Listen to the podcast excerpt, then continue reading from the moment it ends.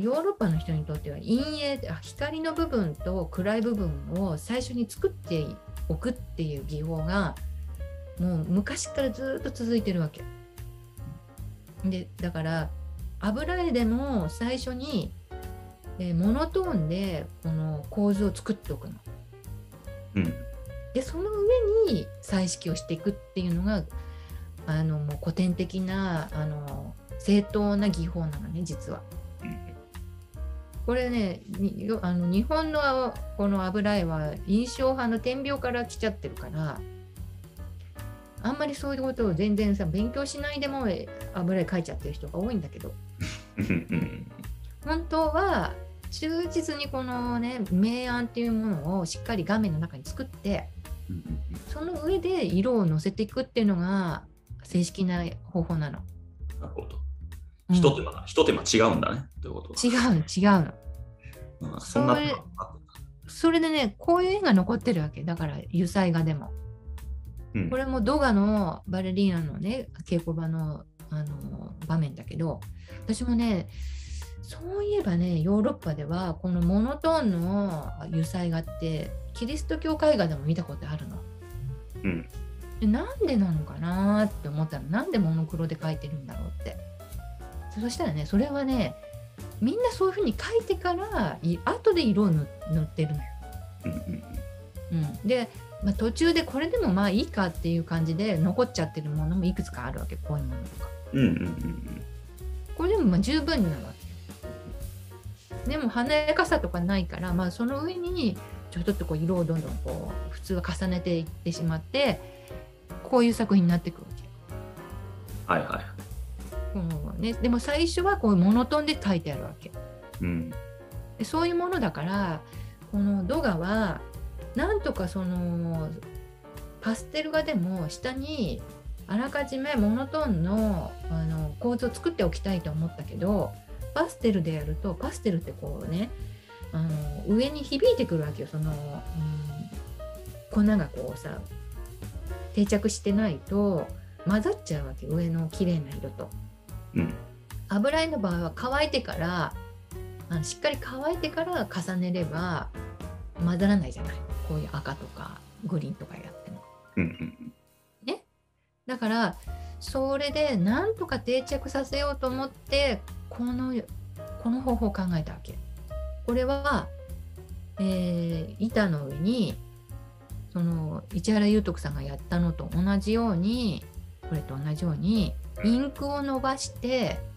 ね、拭き取ったりしてこの白いところは。こういうところは。拭き取ってこの明暗の調子を作ってそれを紙に印刷してそれからパステルを上に重ねてるわけ。こういうとこうんうん。こういうのも出てきたわけ。こういうものがあって長らくこれなんかやっぱり版画作ろうとしてたのかなってみんな思ってたんだけども同じ図柄でこういうの出てきたわけつまりこれを作ってからパステルで上上書きしてるわけそうするとやっぱり明るいと調子とこう暗い調子っていうのができるからものすごく立体的になるよねうんだからやっぱりこのドガっていう人はものすごくこの明暗の調子っていうものを忠実にこう再現したいとかそれをこう画面の中に取り入れたいと思ってるからこのた他の印象派の画家たちのややり方って全然違う実は。うん。一応印象派とはされるんだけど。うんうん。どちらかというと古典技法をこうこう引き継いでただ光っていうものの表現はしたから、まあ、印象派っていうのは明るい画面を作りたいとか色の美しいあピュアな色を出したいとかっていうそういう衝動で印象派が作られたっていう説明が出てくるんだけども、まあ、動画もそのあのそれはもう全面的にあるんだけれども技法的には古典技法を踏まえた方法を取ってるっていうところがすごい重要なの。うんうんうんなので私もね実はねこういう作品あの以前作った2016年に書いた作品は古典技法で最初にこのモノクロのモノトーンをこういうふうに書いてからうん作ってから上に緑をかけてるわけ。えーあ、そうだったのね。うん。別にドガのことはこの時は知らないよ。ただ古典技法はもうみんなもう忠実に本当はこういうふうに書くものなの。うんうんうんうんあまあ、ドガがそうやってやってたっていうのは知らなかったけども、うん、まあ、ヨーロッパのその古典的なやり方を知ってたことね。してて。うん、でそれで今回あ動画もやっぱ古典的な人なんだなってことが分かったわけ。うん、なんかちょうどあれなんだよねだからその古典と印象派をつないだような人なんだね。そうそうそうそうそうそうそう。表現あえてその印象派に持っていくとすればそうそうそうその間の役割を果たした人って感じだよね。うんまあ、とにかく色を要するにこのグレーとかこ黒の色とこのグリーンの色が混ざったら本当汚い重い作品になっちゃうわけ。でもこれを乾かして一旦乾した上でこう薄く塗ると透明感が出てくるわけよ。うん。うんこのこのだからこういうものでもうなんでこう色がこんなに綺麗な明るい色が出てるのかなって長らくこう不思議に思ってたんだけどもうん。やっぱりこのドガっていう人はちゃんとこの古典の技法をあのきちんと学んだ上でその明暗の調子を作った上でそれを、うん、おそらくねこの作品ですらも私はもしかしたら何らかの形で水彩とか、うん、油絵の具とかである程度こう明暗を作った上であのパステルを載せてると思ってるの。うんでもパステルだけではねこれはねいろいろ私もやってみるけどパステルだけではこれ出ない。ああこの奥行きとか出ないんだね。出ない。あこうこういう濃い色をねあの作ってるのにこっちが汚れてないとか。最初からちゃんとねあらかじめ明暗の調子を画面のここは暗くするこっちは白くするってしっかりこう作ってからやってるのね。うんうん、だからこういうものができるっていうことで、まあ、とにかくこのドガの、まあ、最新のその大発見はこのやっぱりモノタイプを使ってこう作られていてこれねなんでこれがこう描かれたものじゃなくてちゃんと版画のものなのかっていうのが分かるかっていうここのこの作品見ても分かるように反転してるでしょ？こっちこの人はこっち向いてるじゃない？この子の。ディレクターみたいな人なんだけど、うん。バレリーナの。うんうん。あのけ稽古場のね。はいはい。この人がこうこっち側にいるでしょ？こっち。ああ。こっち向いてる。これ同じ作品なの？同じ作品じゃないんだけどデッサンが同じだと思う。あの下絵そううん。だからもうこういうところ行ったらさこんなポーズずっとこの人が撮ってるわけないじゃない。なあ。止まってるわけじゃない。動いてるんだけど一瞬をこうささっとあのデッサンするわけよね。うん。とかは。多分この向きで描いたんだと思うねうんうん。でその左が壁っていうのは変わんないわけか。多分おそらく。ね、変わんないよ。そうそうそう。うん。もうこのこっち向いててこの人いあの国面にあの書いたクロッキーが残ってるんだけどうん。これを、まあ、スケッチブックみたいに書きました。うんうん。でこれを持って帰って、うん、なんとかこのあなんていうのかな、まあ、油絵にもしようって言って油絵のキャンバスにもこれを書い書きました。だけどそれをうんパステル画にもしようと。でパステル画にするにあたって、えー下絵のこういう、うん、明暗の調子が整ったやつを作ろうと考えてこのモノタイプのこのインクでこれを、まあ、紙にすりました。だそのすった瞬間にこれが反転したわけよここここでそうね左側に来てるね、うん来てる。そしてそれにパステルを塗って違う作品だからこのうんじゃないなえっ、とこの作品がいいねと思っても買えないよねこれはもう1点しかないし。うんで多分バレリーナなんか私も欲しい私も欲しいってみんな言ったと思うのよ当時。この人だって欲しかったと思うこのディレクターも。うんそうするとさみんなにあげるわけにいかないからじゃあこれこういうのあるけどどうですかみたいな感じにセールスしたと思う。うんそういうためのものかもしれないし、まあ、私は詳しくは知らないけどもでもウィキペディアで調べたところなんかドアはねお父さんもお兄さんもね大借金の負債を背負っててそれが全部ドガにのしかかっててうん。もうその借金を返すためにものすごいスピードで作品作ったんだって書いてあった。うん。もう大量なバレリーナのその絵が残ってるんだけどもそれとパステル。そしてこのデッサンもたくさん残ってるし、うん、だからその借金があるおかげで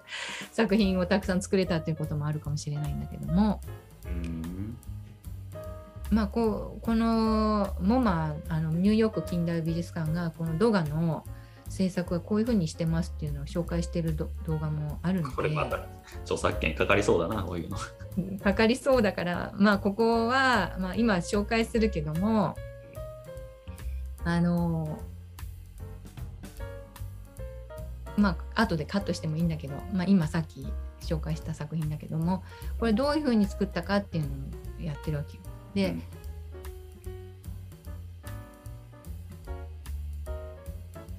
この工房で実際にこの職人にあのモノタイプでこれからこうこうプレートであの油絵の具使って、まあ、当時はインクなんかなかなくて、まあ、油絵の具使ったんだろうって言われてるんだけども。これはね風景画をやってるとこなんだけどね。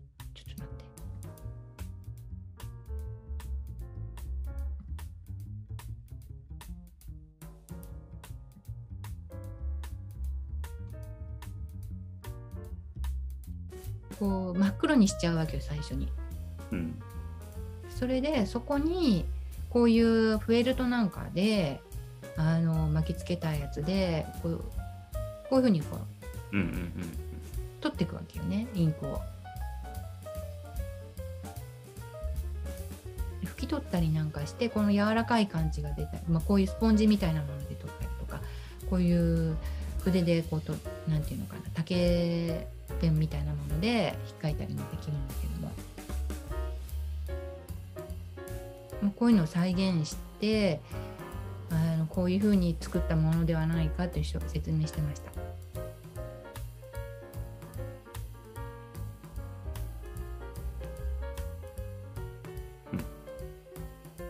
はいまあ、だからねドガーは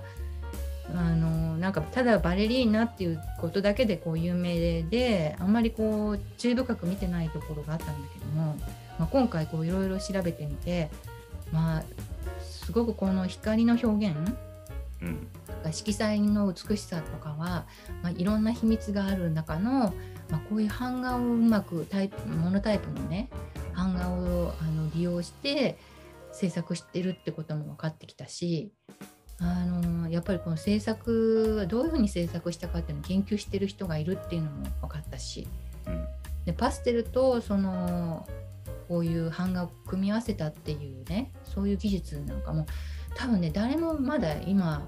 あの、まあ、知った人はまたこれこれを見て知った人はやってるかもしれないけど長らくやってる人はいなかったんだよね。うん